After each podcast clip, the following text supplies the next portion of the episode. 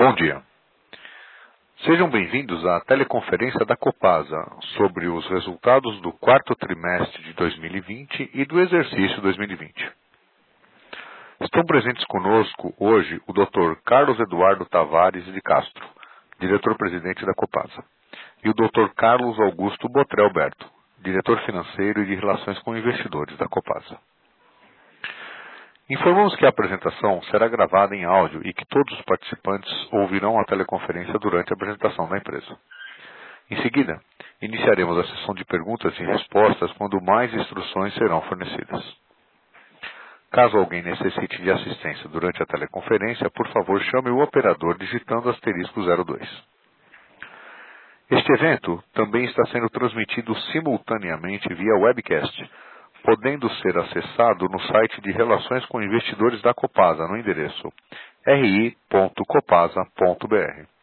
onde a apresentação também está disponível para download. Antes de prosseguir, gostaríamos de esclarecer que eventuais declarações que possam ser feitas durante essa teleconferência, relativas às perspectivas de negócios, projeções e metas operacionais e financeiras da Copasa, constituem-se em premissas e expectativas da diretoria da companhia, bem como em informações atualmente disponíveis. Elas envolvem riscos e incertezas, pois se referem a eventos futuros e, portanto, dependem de circunstâncias que podem ou não ocorrer.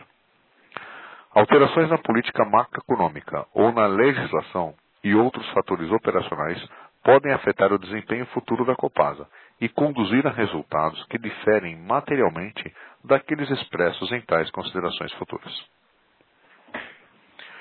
Agora, gostaríamos de passar a palavra ao diretor financeiro e de relações com investidores da Copasa, que iniciará a apresentação. Por favor, doutor Carlos Berto, com a palavra.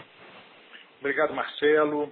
É, bom dia, pessoal. Agradeço a participação de todos nessa conferência, nessa teleconferência. Estou aqui acompanhado do nosso diretor-presidente Carlos Castro, da nossa diretora de relacionamento do mercado, Cristiane Schwanka, do nosso diretor técnico, Ricardo Simões, e do nosso diretor operacional, Guilherme Frasson. Vou dar início agora aí à parte referente ao desempenho da companhia no encerramento de 20. Bom, começamos aí no slide 2, falando dos resultados obtidos no quarto trimestre de 20. Rodaremos ainda nos próximos slides de forma mais detalhada as explicações para o comportamento das principais linhas da nossa DRE. Apresentamos os destaques financeiros do quarto trimestre de 20. Nossa receita líquida cresceu 4,1% em relação ao quarto T de 19, chegando a quase 1,35 bilhão de reais. Já os custos e despesas atingiram 959 milhões de reais, contra os 898 do mesmo período de 19, com um incremento aí de 6,7% no mesmo período. Em relação às outras receitas e despesas operacionais líquidas, no quarto T de 19, o valor foi negativo em 33 milhões. Já no quarto T de 20, tivemos um resultado negativo de 6 milhões. O EBITDA cresceu 7% no período comparativo, atingindo aí 547 milhões de reais e a margem EBITDA do quarto trimestre de 20 foi de 38,8%. O resultado financeiro passou de 22 milhões de reais negativos no quarto T de 19 para 25 milhões de reais também negativos no quarto T de 20. O nosso lucro líquido observado no período apresentou um aumento de 5,3% em relação ao mesmo período do ano passado. Agora no slide 3, apresentamos a receita de água, esgoto e resíduos sólidos. No quarto trimestre de 20, o incremento foi de 4,1% em comparação com o mesmo período do ano anterior. Destacamos como os principais fatores que afetaram a receita uh, o reposicionamento tarifário médio de 3,04%, aplicado para consumos registrados a partir de novembro de 20, a elevação de 2,1% no volume medido para água e de 1,5% para o esgoto, e uma elevação essa decorrente do crescimento no número de economias de água em 2,8% e de esgoto em 2,4%. Contribuiu também eh, para a elevação da receita, a alteração nos últimos 12 meses no patamar tarifário do esgotamento sanitário em função do início do tratamento de esgoto em quatro municípios do estado, sendo que aproximadamente 7 mil economias migraram de faturamento EDC para EDT. No slide 4, mostramos a evolução dos custos administráveis que cresceram cerca de 45 milhões de reais no quarto T de 20 em relação ao período comparativo. Uh, vamos agora detalhar um pouco as variações registradas nos principais itens que compõem os custos administráveis. O custo de pessoal uh, apresentou um aumento de 0,7% em relação ao quarto T de 19, os principais fatores de incremento, tivemos provisões realizadas em 2020 para o acordo coletivo de trabalho, cuja data base é maio, somadas as provisões para a participação dos, dos empregados nos, nos, lucros, que no quarto T de 20 totalizaram 17,4 milhões de reais, contra 16,3 milhões de reais no quarto T de 19. Em contrapartida, esses foram compensados pela redução em 2,3 milhões de reais nos gastos com programas de saúde, em função de menor utilização dos serviços médicos no quarto T de 20, bem como redução em 132 empregados no número eh, nos últimos 12 meses anteriores a dezembro de 20. Passando agora para os serviços terceiros, registrou-se uma queda de 6,2%, eh, em função de uma redução de 3,5 milhões de reais nos gastos com caminhões-pipa e diversos itens pulverizados. Agora falando sobre a perda por redução ao valor recuperável eh, de contas a receber, no quarto trimestre de 20 houve um aumento significativo, 97,9%. Vale lembrar aí que no segundo semestre de 20 eh, aprimoramos a metodologia do cálculo da PCLD, Passamos então a utilizar uma matriz de provisão, onde os recebíveis alocados em faixas mais antigas do nosso aging do contas receber são considerados de maior risco e, portanto, são proporcionalmente lançadas em provisão com percentuais, maior, com percentuais maiores.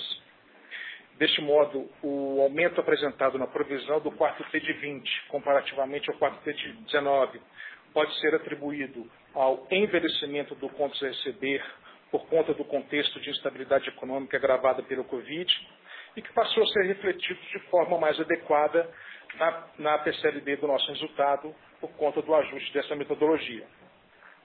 De forma complementar, ressaltamos que o índice de inadimplência geral, considerando o conceito comercial que se dá pela relação entre o saldo de contas a receber vencido entre 9 a 359 dias e o valor faturado nos últimos 12 meses, flutuou marginalmente durante o ano.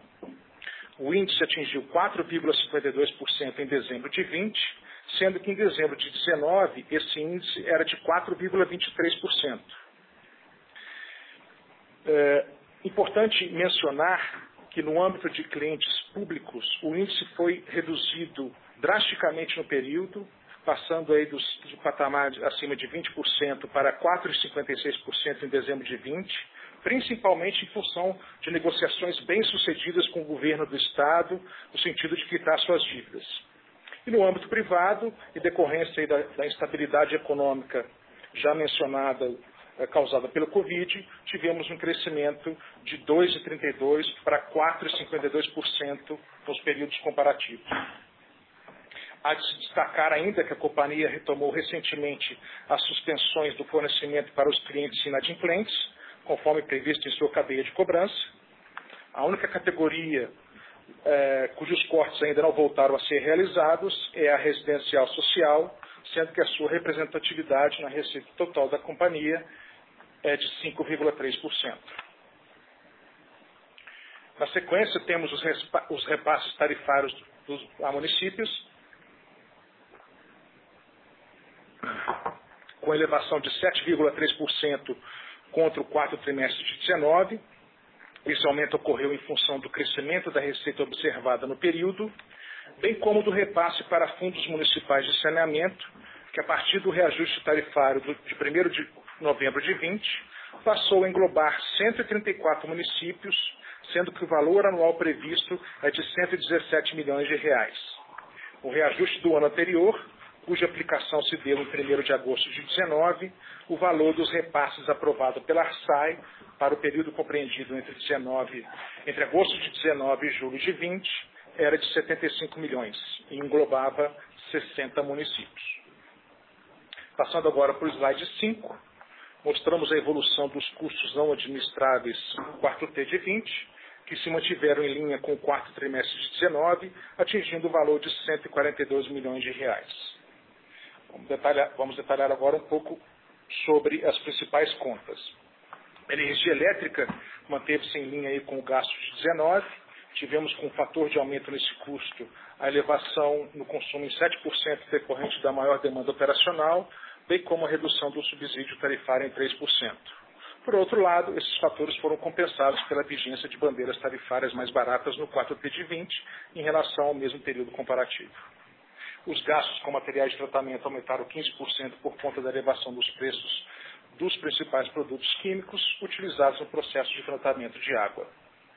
Por fim, a elevação nos créditos tributários em 12% se deveu principalmente ao aumento nas despesas de depreciação no período, as quais geram créditos de PIS e COFINS ao serem apropriadas a resultado. No slide 6, apresentamos as outras receitas, outras despesas e equivalência patrimonial. Em relação às outras receitas operacionais, houve elevação de 23,6 milhões de reais em função principalmente do aumento de 15,7 milhões de reais na reversão de provisão não dedutível em função de reclassificação e pagamentos de processos judiciais de forma pulverizada e da elevação de 9,4 milhões de reais na recuperação de contas baixadas, em função de retornos das ações previstas na, na nossa cadeia de cobrança, com foco nos clientes com débitos de valores mais significativos. Já as outras despesas operacionais apresentaram queda de 3,2 milhões de reais no quarto T de 20, em comparação ao quarto T de 19, em função da redução nos pagamentos e provisões não dedutíveis devido principalmente ao reconhecimento extraordinário no quarto T de 13,3 milhões de reais como despesas referentes a depósitos judiciais de processos finalizados e que a companhia não houve e teve êxito, e a elevação de 11,3 milhões de reais em outras despesas, em função principalmente do, de baixa do valor residual de ativos. Avançando agora para o slide 7, apresentamos dados de EBITDA, a margem e lucro. O EBITDA apresentou um crescimento de 7%, atingindo o valor de 547,4 milhões de reais, e a margem EBITDA chegou a 38,8%. O lucro líquido no 4T de 20 foi de 268,8 milhões de reais, enquanto que no mesmo período de 19 o lucro líquido tinha sido 255,3 milhões de reais.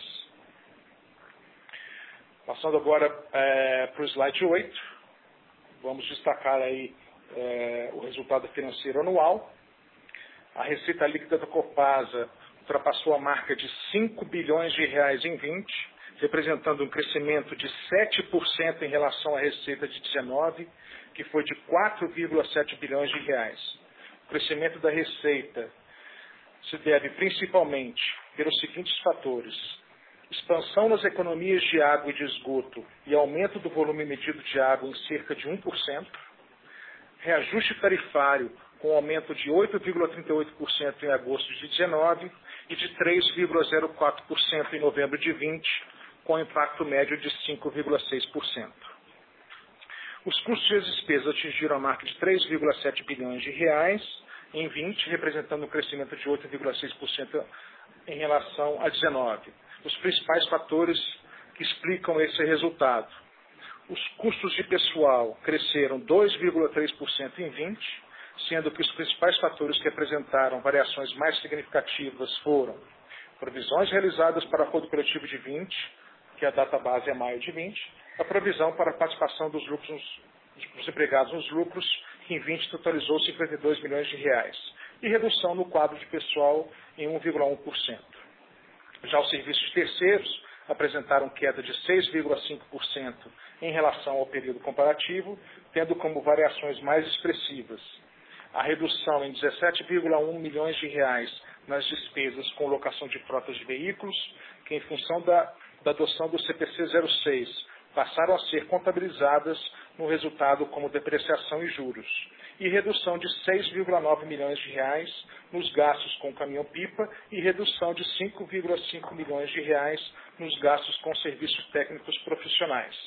Por outro lado, tivemos um aumento de 6,5 milhões de reais nos gastos com publicidade e propaganda, por conta de campanhas publicitárias, especialmente as relacionadas às ações desenvolvidas em relação à pandemia do novo coronavírus e as vítimas atingidas pelas chuvas intensas de janeiro e fevereiro de 20. Já o aumento na, na, na perda por redução ao valor recuperável do conto a receber, conforme já comentamos anteriormente, se deu em função do envelhecimento do contas a receber, ocasionado pelo contexto econômico decorrente da pandemia Covid, associado ao aprimoramento da metodologia de cálculo. A energia elétrica apresentou uma queda de 5% em relação a 19. Isso se deu principalmente por conta da alteração na forma de contabilização dos créditos referentes a PIS e COFINS, que passaram a ser registrados como um redutor, diretamente em cada conta de despesa considerada como insumo no processo produtivo. Por fim, os gastos com depreciação e amortização apresentaram aumento de 6,9% em função do maior volume de incorporação de obras ao longo de 20. O EBITDA da companhia atingiu em 2020 o valor de 1,93 bilhão de reais, representando um aumento de 9,6% em relação ao período comparativo. Dessa forma, a margem EBITDA do ano foi de 36,8%, ao passo que em 2019 a margem representava 36,4%. Por fim, o lucro líquido apresentado no ano foi de 816 milhões de reais, o que representa um aumento de 8,2% em relação ao lucro apresentado em 19 de 750, 754 milhões de reais. Passando para o slide 9, vamos tratar do nosso CAPEX. Em 20, os investimentos da controladora somaram 459 milhões de reais, dos quais 147 milhões de reais em água e 213 milhões de reais em esgoto, além de 99 milhões de reais em desenvolvimento empresarial. Já os investimentos da subsidiária Copanor totalizaram 22 milhões de reais. Esse desempenho foi impactado pelas fortes chuvas observadas no estado de Minas Gerais, registradas no início de, de, de 20 e posteriormente pelas restrições impostas pela pandemia. Houve também o impacto de elevado nível de competitividade das licitações, o qual gerou descontos substanciais nas contratações das obras em relação aos valores orçados. Com isso, foi possível que determinados empreendimentos alcançassem a mesma realização do objeto físico previsto com menor dispêndio financeiro. Para assegurar a continuação das melhorias e a universalização dos serviços, o programa plurianual de investimentos prevê investimentos de 6,5 bilhões para os próximos cinco anos, sendo que para 21 o montante é de 1,31 bilhão. Agora no slide 10 apresentamos a evolução do endividamento da companhia, abrangendo os dados de dívida bruta, dívida líquida e alavancagem. A dívida bruta chegou em dezembro de 20 ao patamar de 3,8 bilhão de reais, dos quais 84% tem vencimento de longo prazo e 16% no curto prazo. A dívida líquida atingiu 3 bilhões de reais em 20, considerando o EBITDA de 20 no valor de 1,93 bilhão de reais. A relação dívida líquida sobre EBITDA atingiu 1,6 vezes, em linha com o valor apresentado em dezembro de 19. Por fim, quanto aos cobrantes contratuais financeiros, a Copasa cumpre suas obrigações em relação às cláusulas restritivas. Agora, no slide 11, vamos falar dos indexadores da dívida. O cupom médio da dívida total da Copasa apresentou uma redução de um ponto percentual, variando de 6,3 para 5,2 no quatrimestre de 20, com a queda dos juros praticados no mercado brasileiro. Em relação aos principais indexadores da dívida, as obrigações vinculadas à taxa CDI passaram a representar 32% da dívida, frente a uma participação de 21% no 4T19. Esse aumento pode ser atribuído majoritariamente, principalmente, à 15ª emissão de debêntures no valor de 500 milhões de reais que fizemos em dezembro de 20. Já as obrigações atreladas à TR passaram a representar 23% da dívida total em dezembro de 20.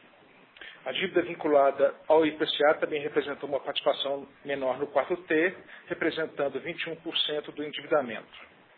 A dívida em moeda estrangeira representava 9% da dívida bruta em dezembro de 20, em linha com o percentual registrado em dezembro de 19. Conforme divulgado no release dos resultados, a dívida com o Banco do Brasil, cujo saldo devedor totalizava pouco mais de 25 milhões de dólares e tinha como garantia uma calção no montante de 24 milhões de dólares, foi quitada em 5 de fevereiro de 21. Na operação, o valor pago foi de 7 milhões de reais, sendo composto por juros proporcionais e comissão bancária. Por fim, o grau de endividamento, medido pela dívida líquida sobre o PL, apresentou crescimento no quarto trimestre de 19. O grau era de 41,8% e no mesmo período de 20 passou a medir 46,5%. No slide 12, falamos da remuneração aos acionistas. Para o exercício de 20, conforme a política vigente, o Conselho de Administração definiu o payout em 25% do LL sobre a forma de JCP. Referente ao exercício de 20, foram declarados 228 milhões de reais em JCP e deste montante apenas o valor referente ao quarto T de 20 corresponde a 75,5 milhões de reais, que ainda vai ser pago em 21.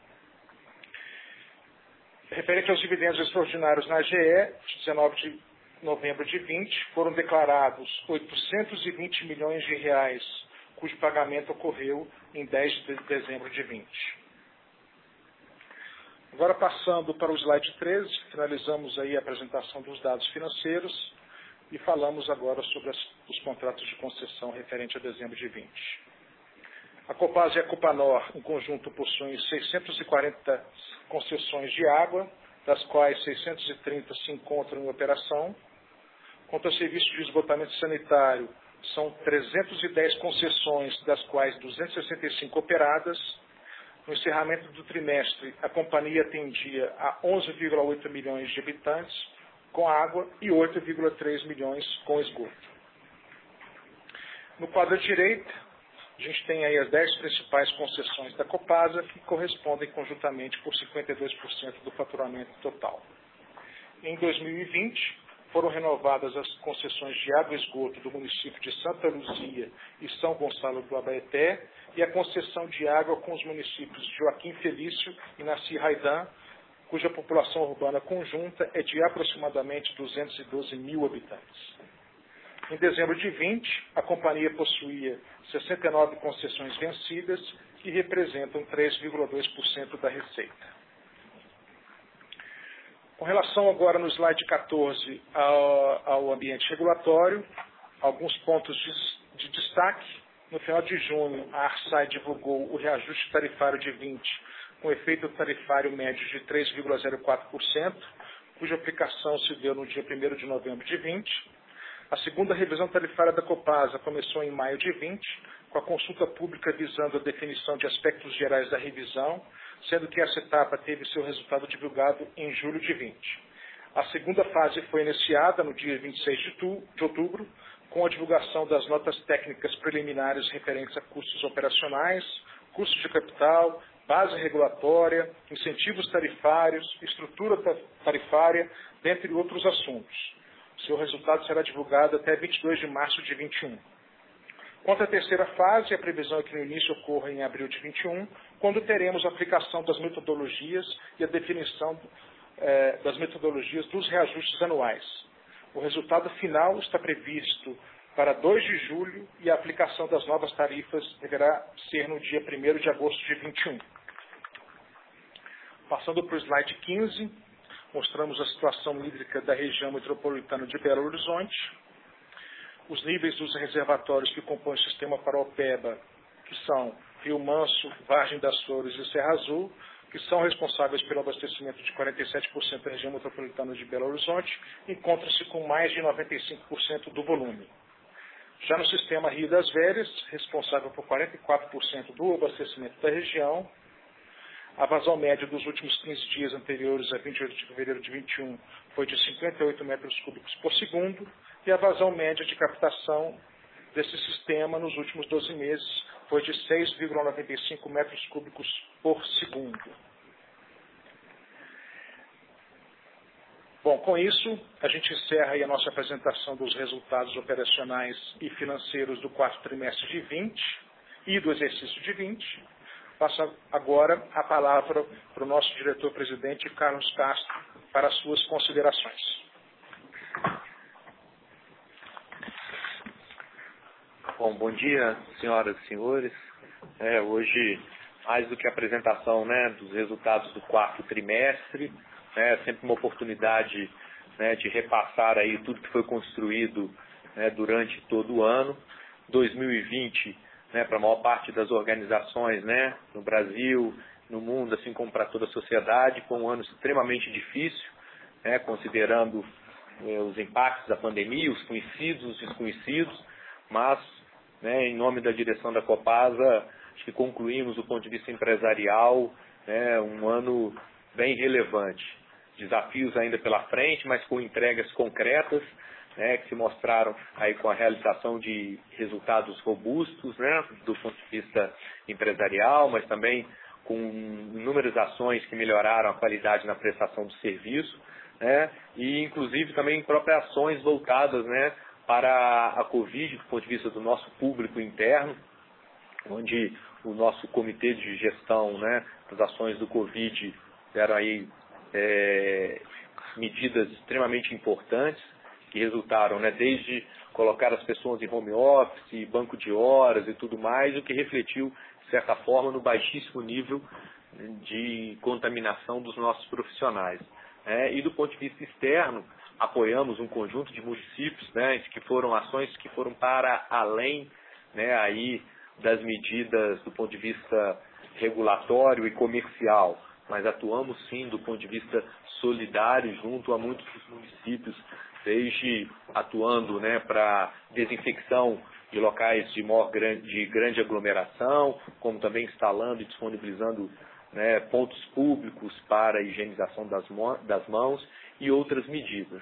Então, assim, é, com, é uma sensação de um dever cumprido num ano difícil né, que a gente é, apresenta esses resultados hoje e com a certeza de que nesse período todo muito aprendizado né, na própria companhia para fazer jus aí aos desafios né, que empresarialmente já, já seriam grandes, mas reforçados pela pandemia, pela é, aprovação do novo marco regulatório, seus efeitos, mas enxergamos hoje que passado pouco mais de ano e meio dessa administração é uma companhia que está num patamar diferente daquele que pegamos quando chegamos aqui em julho de 19, né, e com a certeza de muito melhor preparada para enfrentar as questões que virão pela frente. Então, agradeço aí a presença e participação de todos e nos colocamos à disposição né, do ponto de vista de perguntas das senhoras e dos senhores. Muito obrigado. Muito bem. Iniciaremos agora a sessão de perguntas e respostas para investidores e analistas. E ao término desta, abriremos aos jornalistas. Para fazer uma pergunta, por favor, digite asterisco 9.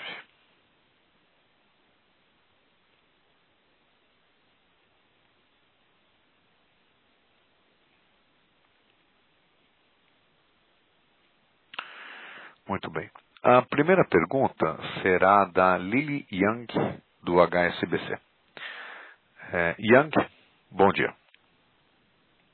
Bom dia a todos, obrigada pela oportunidade, obrigada pela apresentação muito clara. Eu tenho uma pergunta sobre, bom, seu plano de investimento ele vai triplicar né, para os próximos anos em relação a 2020 uh, ah, e vocês estão passando por um momento de uh, revisão tarifária. Gostaria de ter uma cor sobre o que vocês esperam ou gostariam de ter em termos de aumento tarifário ou receita, né? De forma que vocês possam, na verdade, fazer jus, né? Ou implementar esse plano de investimento. Obrigada. Bom, o plano de investimento para os próximos anos, mais do que triplicar o que é, foi realizado né, em, especificamente em 2019, ele visa cumprir um déficit da empresa do ponto de vista de atendimento. Então, nós temos tido a, a clareza de recuperar investimentos que não foram feitos. Né? É, e a expectativa que temos né, da capacidade de execução se dá exatamente pelo volume de obras que já temos contratadas, né, que entramos em 2021 contratados, e o outro volume expressivo que será contratado ainda até o final do primeiro trimestre. Então, isso nos dá conforto para a realização. Com relação à revisão tarifária, temos expectativas internas, do ponto de vista do que acreditamos ser razoável, né, e estamos diligenciando né, nesse período aí, do processo da revisão de uma forma muito ativa né, e atuante do ponto de vista de posicionamento da companhia, seja pela sua equipe própria, seja pela consultoria contratada. Então, nós temos expectativas positivas, mas acho que não seria adequado a gente externalizar né, até para não criar um constrangimento junto à agência daquilo que é a expectativa da companhia. Mas o que eu posso deixar claro é que a companhia tem atuado muito ativamente em todo o processo de revisão. Não, perfeito. Então eu posso entender que, na verdade, uh, os investimentos seriam cobertos por uh, uh, geração de caixa operacional e, se precisar, mais dívida, né? E se puder dar uma cor sobre o nível de endividamento que vocês acham que seria razoável ter, né, nesse momento em que, na verdade, tem muita incerteza sobre né, taxa de juros global, local e, e pressão sobre custos?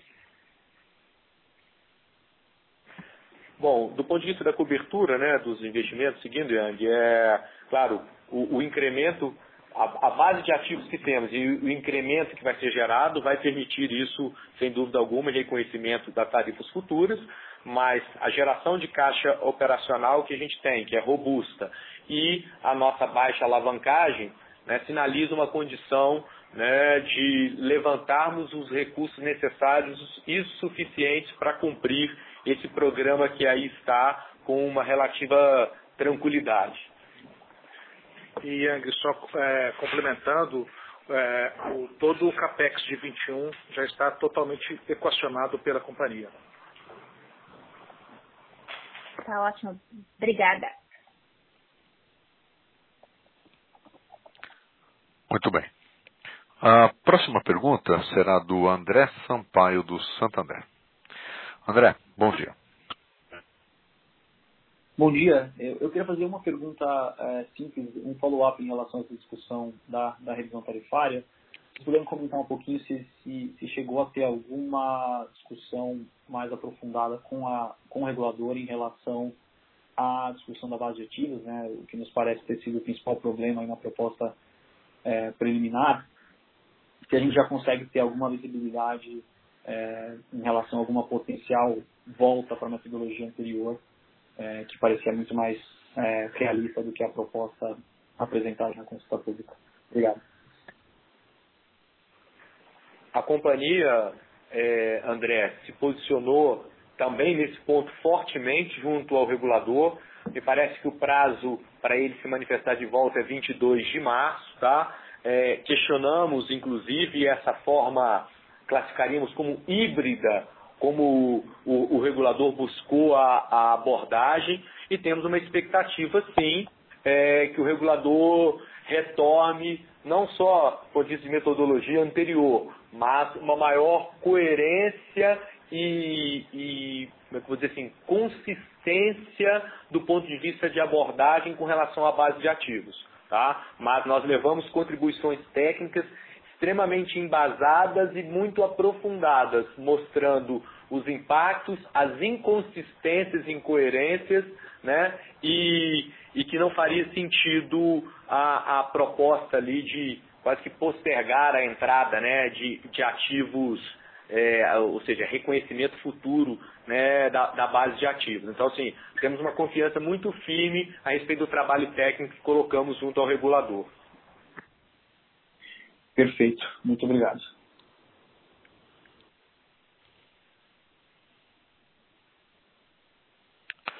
Muito bem. Senhores investidores e analistas, caso tenham alguma pergunta, asterisco 9 no seu telefone, por favor.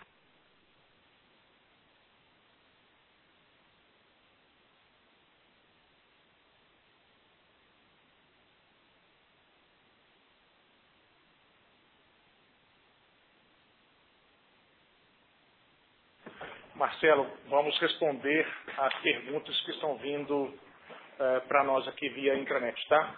Ok. Então, eu vou, vou, ler a pergunta e já respondo. A primeira pergunta foi do Lucas Campos. Como está a situação da dívida da empresa que foi feita sem hedge? A dívida de moeda estrangeira sem hedge representa 5,6% da dívida total e eventuais variações da moeda estrangeira trazem baixos impactos no resultado. Fizemos estudos sobre o hedge, mas esses custos não compensavam e a sua contratação, é, considerando que é dívida de longo prazo. É, tem uma outra pergunta que eu vou ler e a doutora Cristiane vai responder o que a empresa tem feito em relação à alta da inadimplência? Então, a companhia tem implementado ações para reforçar a execução integral da sua cadeia de cobrança. É, retomamos no final do exercício, né, a partir de outubro de 2020, a, as ações de corte e interrupção de abastecimento para aqueles clientes que estão em dívida para com a companhia de forma muito atuante. Nós é, retomamos, então, não apenas os cortes, também ações de recuperação de ligações clandestinas. Os senhores puderam acompanhar na imprensa, foi muito noticiado o nosso combate à fraude e ligações clandestinas. Também identificamos que a maior é, participação na dívida é, foi decorrente da dos usuários da categoria social, que em razão de ainda estarmos sobre o impedimento de realizar corte por força do nosso regulador, são os que representaram a maior elevação do índice de inadimplência. A demais categoria residencial, conforme lhe falei, estamos aqui com ações para execução na cadeia de cobrança, é, e que integram, inclusive, é, esforços da companhia para combater a proibição de negativação, que é é, imposta pelo nosso ente regulador. Além disso, é, novidades na cadeia de recebimento digitais, tais como PIX, PicPay e DDA, estamos aí colocando à disposição dos nossos clientes para poder incentivar novas formas de pagamento e melhoria e combate na inadimplência.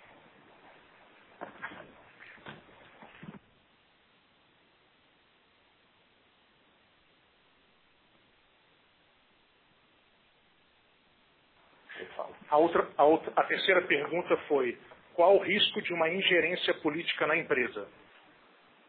Bom, isso é um tema muito positivo de ser levantado, que afinal de contas a Copasa, como uma empresa de economia mista é, e que tem o controle né, nas mãos do Estado de Minas Gerais, com 50,04% das ações, das ações, sempre passível de surgir esse tipo de questionamento. É, eu acho que a gente tem três pontos que merecem ser destacados. Primeiro, uma estrutura robusta de governança né, desde alçadas bem definidas às diversas instâncias para aprovação. Nessa mesma linha, né, uma independência dos seus conselheiros de administração. Né, então, é, e a experiência desses mesmos conselheiros. Acho que tudo isso tem se refletido aí do ponto de vista, do ponto de vista da atuação né, da companhia, de sua independência do ponto de vista da gestão em busca dos melhores resultados para a sua operação e para atendimento dos seus clientes. É, um outro ponto importante é a regulação ser para uma agência que tem se mostrado até então independente, né, em consonância com a atuação do próprio governo que aí está.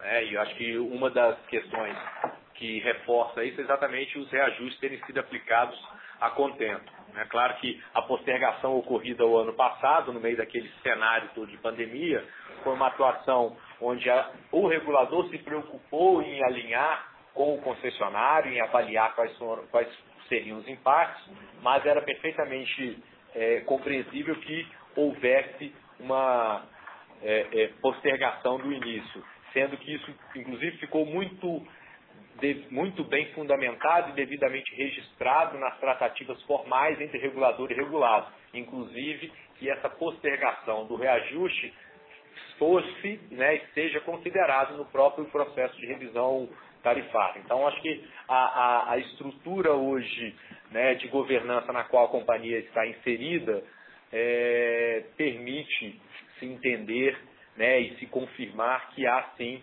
uma liberdade né, de atuação à luz das melhores práticas corporativas.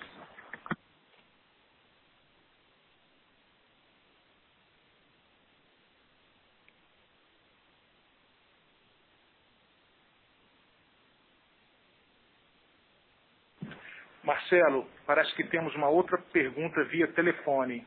Sim, é da Lili Yang, do HSBC. Lili, por favor.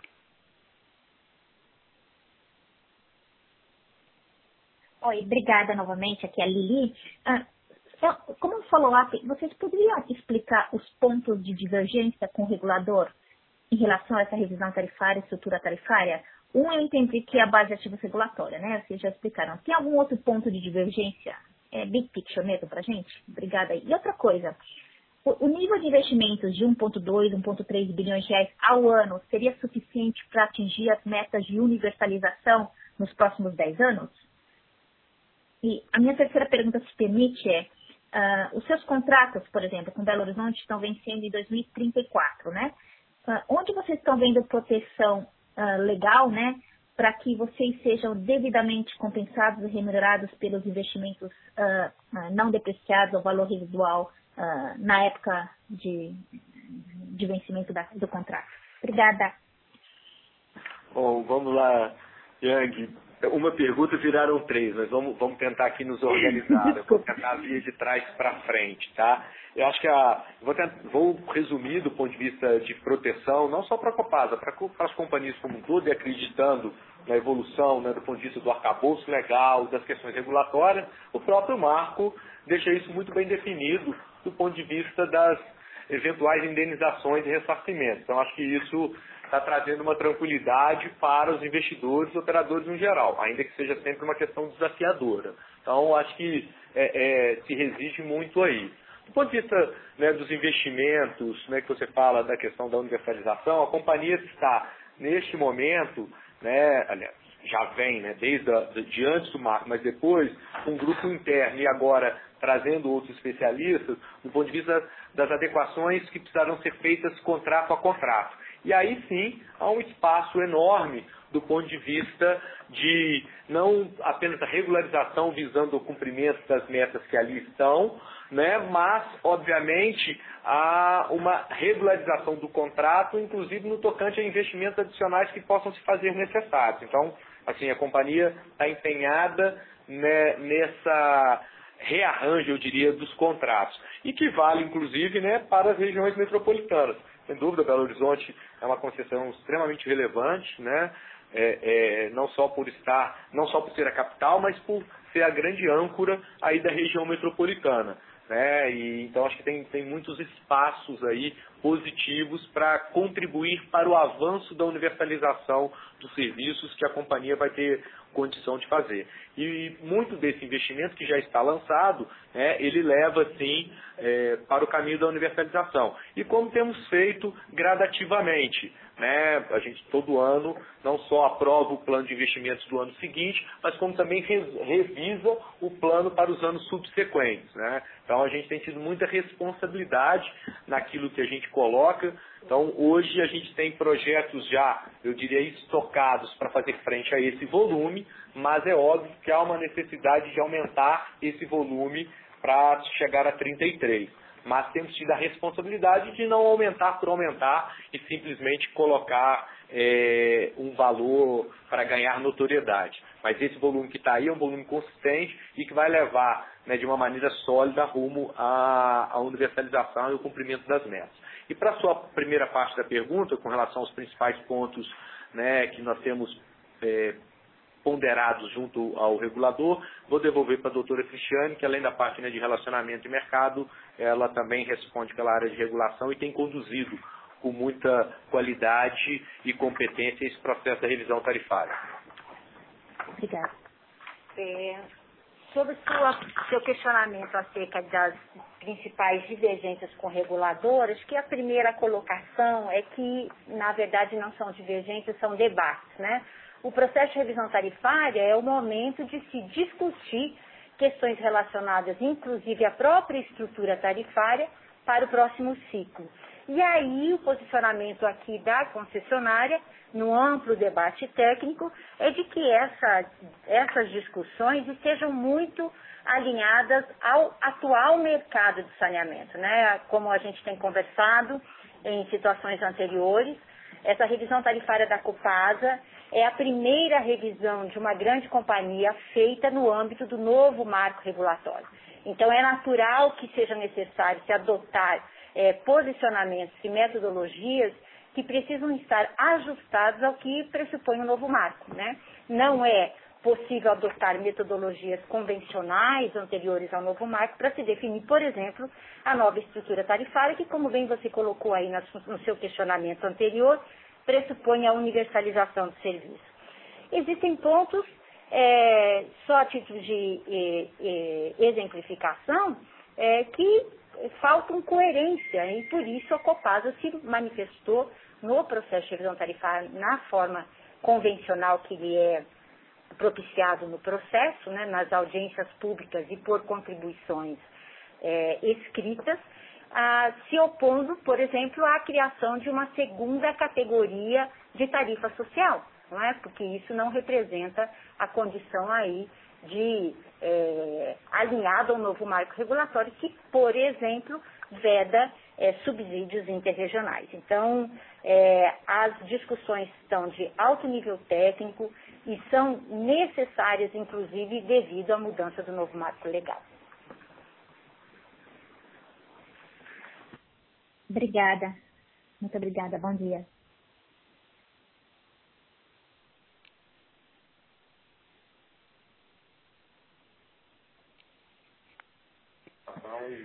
Uma outra pergunta que chegou para a gente é do Luiz Cláudio. Olá, o índice de perdas da companhia foi de 40,5%, bem acima da meta nacional de 33%. O que a companhia pretende fazer para diminuir esse índice? Bom, eu acho que em primeiro momento o importante é destacar que nós temos meta regulatória, né? Então, apesar de estarmos, é, como faz aqui o, a, o Luiz Cláudio, questionamento sobre a meta nacional de 33, a meta regulatória que a companhia persegue é de 38%. E nós estamos é, com é, intenso trabalho para que a gente supere em curto espaço de tempo essa defasagem. O que, que nós destacamos? Nós pegamos a companhia com baixo índice de reposição de ativos, um ativo envelhecido. O ano de 2020 foi o ano para que nós possamos, pudemos né, organizar essa reposição de ativos, pelo menos as mais essenciais, revisar todo o sistema de inteligência de micro e macro medição da companhia e discutir com a agência reguladora, nesse momento da revisão tarifária, os critérios de definição, inclusive do próprio indicador. É, o estado de Minas Gerais é um estado gigante, né, e não pode, por exemplo, como foi feito até esse momento, ter considerado apenas um, um indicador de perdas em face das desigualdades, não apenas geográficas, mas também topográficas do estado de, de Minas Gerais.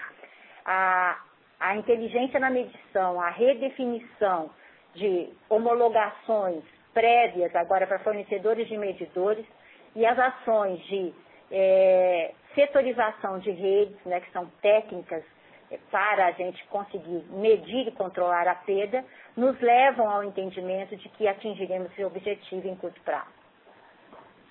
É, sobre o aspecto operacional, a Copasa tem intensificado uma série de ações, como, por exemplo, novos contratos de manutenção buscando dar maior agilidade ao atendimento das demandas de vazamentos. E com isso, certamente, a gente vai buscar aí a redução das nossas perdas.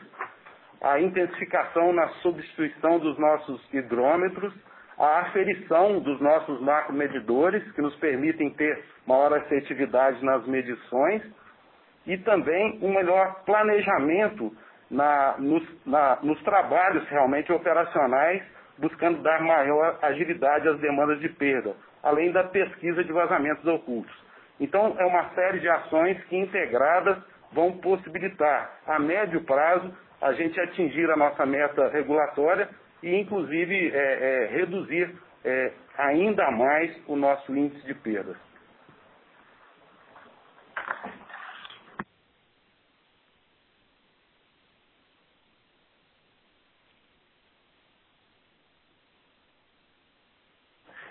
Uma pergunta é, do Luiz Cláudio. Pode-se esperar a distribuição de dividendos extraordinários nesse ano? Bem, como vocês é, viram, a gente distribuiu no ano passado, é importante lembrar que distribuímos 820 milhões de reais de dividendos extraordinários em 20 é, e conforme nosso comunicado, é, o Conselho de Administração aprovou 25% é, de dividendos para esse ano, né? e os senhores bem sabem que temos aí a revisão tarifária e esse assunto, conforme eh, nossa política de dividendos, sem colocar a, a empresa em risco, abordaremos ele mais para frente ao longo do ano.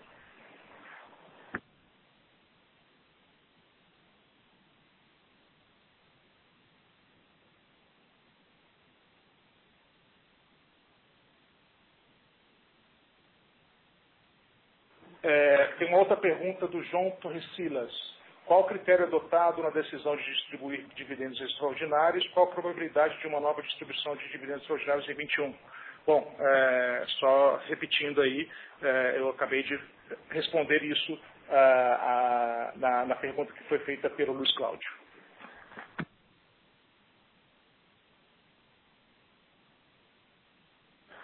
E nessa mesma sequência também recebemos uma pergunta do Luciano Centeno, que de certa maneira versa sobre o mesmo tema, entre dividendos e eventual distribuição de dividendos extraordinários. Acho que é importante esclarecer, é, a, a, companhia tem uma política definida, aprovada né, pela sua Assembleia, seu Conselho, né, e nessa própria política né, nós temos aí é, um prazo após a divulgação nas DFs, né, ou do ITR do segundo trimestre de cada exercício para voltar e discutir e eventualmente declarar dividendos extraordinários. Então, nós ainda estamos né, vivendo sobre os efeitos da pandemia. Né, certamente, nessa época, se voltarmos um ano atrás, imaginávamos que já estivesse no fim, mas na verdade ainda não, não é possível, do ponto de vista empresarial, ter essa clareza. Estamos também, como disse o Dr. Carlos Augusto, no meio do processo de revisão tarifária né? e temos um conjunto ainda de obrigações.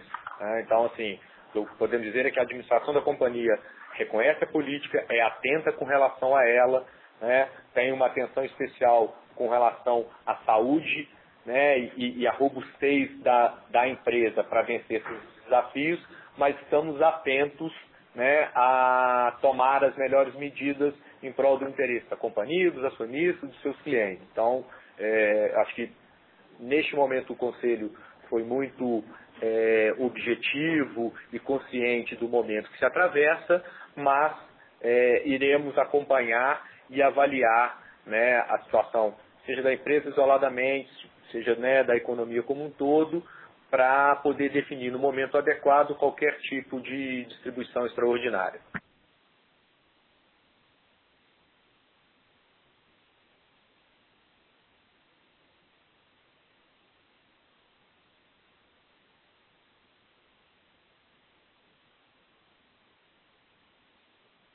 Uma pergunta do Renan, em vista do novo marco regulatório, qual será a tônica principal da companhia nos próximos anos?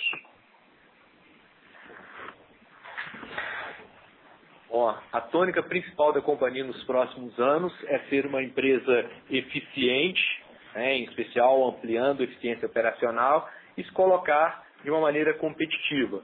Sem dúvida alguma, independente de qualquer é, é, cenário ou situação, a Copasa será um player relevante no mercado de saneamento brasileiro.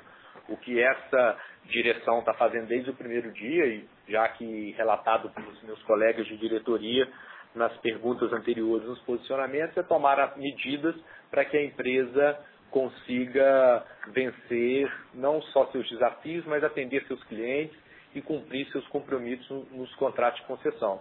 Tá? Eu acho que o, conjunto de ações tomadas, né, se os senhores me permitirem uma, um retorno breve aqui do ponto de vista histórico, que vão desde as ações imediatas que tomamos, do ponto de vista de redução do número de diretorias, passando depois uma redução de mais de 25% dos cargos entre superintendentes e gerentes, mudamos a estrutura organizacional, mudamos a forma da companhia é, trabalhar, uma, uma mudança grande passa pela unificação das diretorias de operação. Então, o doutor Guilherme, que me antecedeu aqui quando falou de sobre perdas. Hoje a companhia tem um jeito Copasa de operar, padrões definidos, da mesma forma o surgimento da diretoria de relacionamento e mercado, que traz como principal ganho o cliente no centro do negócio, então a empresa você passa a olhar para o seu cliente de uma forma muito objetiva. É, evoluímos também nesse sentido do ponto de vista da relação regulatória, né? Então essa própria diretoria de relacionamento e mercado estabeleceu um outro padrão aí, né, de convivência, de acompanhamento e de discussão junto ao regulador, e dentro disso tudo, para podermos mirar né, para a companhia de fato se tornar eficiente, é, cliente no centro do negócio e temos uma jornada de serviço que atenda às necessidades desses nossos usuários. Tá? Então, tem um conjunto é, de questões que estão aí muito bem endereçadas. E partindo para a próxima segunda, feita também pelo senhor Renan, a pergunta é, se no cenário de não renovação das concessões no futuro, os novos operadores terão que indenizar a Copasa pelos ativos líquidos de cada concessão, não há a menor dúvida. Temos que acreditar que o novo arcabouço legal e regulatório implantado, né, a partir aí da 14026, ele deixa isso muito claro. Então não tem por que né, imaginarmos que eventuais não renovações não contemplarão a devida e adequada remuneração da companhia, caso aquele contrato não tenha continuidade. Dando segmento, uma pergunta é, pelo novo marco regulatório. A ANA será responsável pela centralização do controle regulatório. Quando isso passa a valer e qual a expectativa sobre esse fato? É importante só apenas fazer uma correção. Na verdade, a ANA ela será a responsável por edição, edição de normas gerais né, para todas as agências. Isso não significa que ela fará é, o efetivo acompanhamento e gerenciamento regulatório, né? ela fará apenas a edição de normas gerais, há uma grande expectativa no ambiente de saneamento para que isso aconteça, Todavia, isso não tem data para ocorrer, não é? A gente está aqui na expectativa, acompanhando, junto com o regulador local, nosso regulador regional, os movimentos que têm sido feitos da ANA para com os reguladores e acompanhando, torcendo para que isso ocorra no menor pra, espaço de tempo possível, para que a gente possa ter tranquilidade e segurança jurídica.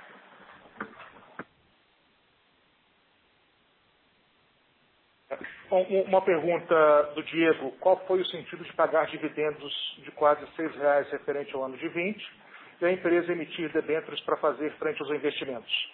Bom, Diego, só esclarecendo, uma coisa não tem nada a ver com a outra. Tá? É, nós pagamos dividendos é, em 2020 face à, política e face à alavancagem que tinha. Apresentamos isso, um estudo perfeito lá no Conselho, no Conselho de Administração.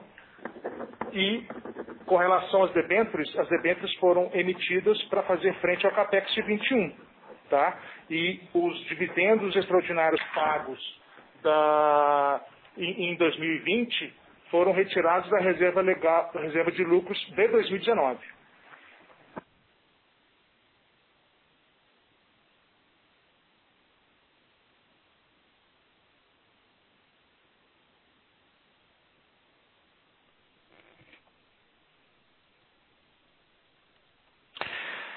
Muito bem.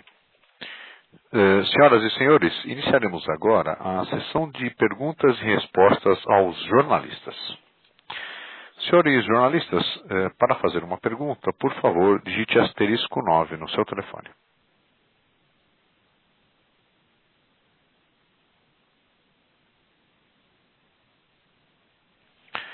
A primeira pergunta é da Thaís, do Valor Econômico. Thaís, bom dia. Oi, bom dia, pessoal. Eu tenho duas perguntas. Primeiro, é, queria saber em relação à pandemia, né, esse recente agravamento da pandemia fez com que vocês é, alterassem alguma perspectiva, alguma projeção para este ano? E a minha segunda dúvida é em relação a essa próxima revisão tarifária que vocês comentaram que estão discutindo com o regulador. Eu não encontrei aqui é, qual que é a, a taxa que está sendo proposta pela agência e se houver, né, algum, qual que é a taxa que vocês é, consideram é, justa? Obrigada. Ei, Thaís, bom dia, obrigado pela pergunta. É, do ponto de vista da pandemia, continuamos muito atentos. Né? Eu acho que o, o cenário ainda de, de incerteza, ele ronda notadamente ainda do ponto de vista da capacidade de pagamento dos usuários. É, a, a, companhia, o ano passado, né, em alinhamento com o regulador, então ela postergou de, determinados vencimentos né, de contas, a categoria cliente social teve um, um, um, olhar diferenciado, olhar esse que continua em função desses clientes ainda estarem, é, vamos dizer assim, imunes do ponto de vista dos processos de cobrança e corte, né, de corte, mas não de cobrança. Então, esse segue para nós sendo desafio. Claro que movimentos que a gente tem acompanhado do ponto de vista né, na esfera nacional, com relação aí a retorno do, de novas parcelas de auxílio, certamente contribuirão para isso, né? visto que a gente consegue identificar isso claramente no, no, resultado em 2020, quando essas parcelas lá foram liberadas. Então, talvez esse seja o nosso principal desafio. Né? Mas em paralelo, acho que até para vencer essas questões, a doutora Cristiane anteriormente é, já citou aí ações que estão sendo tomadas do ponto de vista de gestão comercial para não deixar que isso se torne é, um problema. Então temos clareza é, com relação a isso. Quanto à perspectiva de reajuste, tanto a agência reguladora aqui em Minas Gerais, a ASAI, como a própria companhia, né, elas não antecipam o que entendem aí como é, uma tarifa-alvo resultante do processo tarifário. É, eu posso reforçar o que nós já dissemos aqui anteriormente, é que nós conseguimos, nesse processo de revisão, ainda que seja o primeiro né, de uma empresa deste porte a ocorrer pós o marco regulatório, é, termos colocado para o regulador todas as questões relevantes, seja do ponto de vista de questionamentos quanto à metodologia por ele adotada, seja do ponto de vista dos desafios que precisarão ser considerados no processo de revisão tarifária de uma empresa regulada que tem que cumprir outros objetivos, outras metas agora definidas em lei. Então, assim, estamos muito confiantes com o resultado e confortáveis com o nível né, de argumentação colocados pra, pela empresa junto ao regulador. Perfeito, obrigada.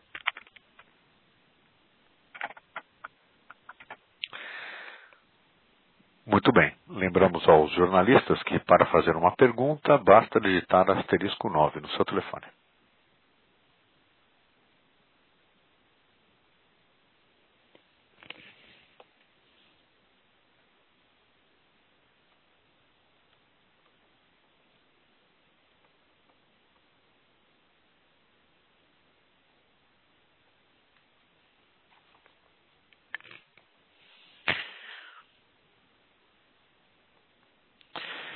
É, agradecemos a todos. A sessão de perguntas e respostas está encerrada.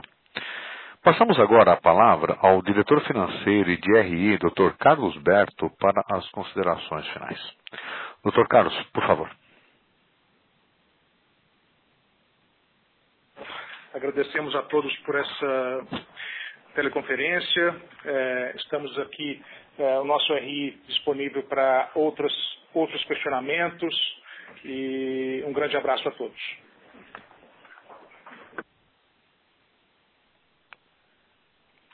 A teleconferência dos resultados do quarto trimestre e do exercício de 2020 da Copasa está encerrada. Agradecemos a participação de todos e tenham uma excelente tarde.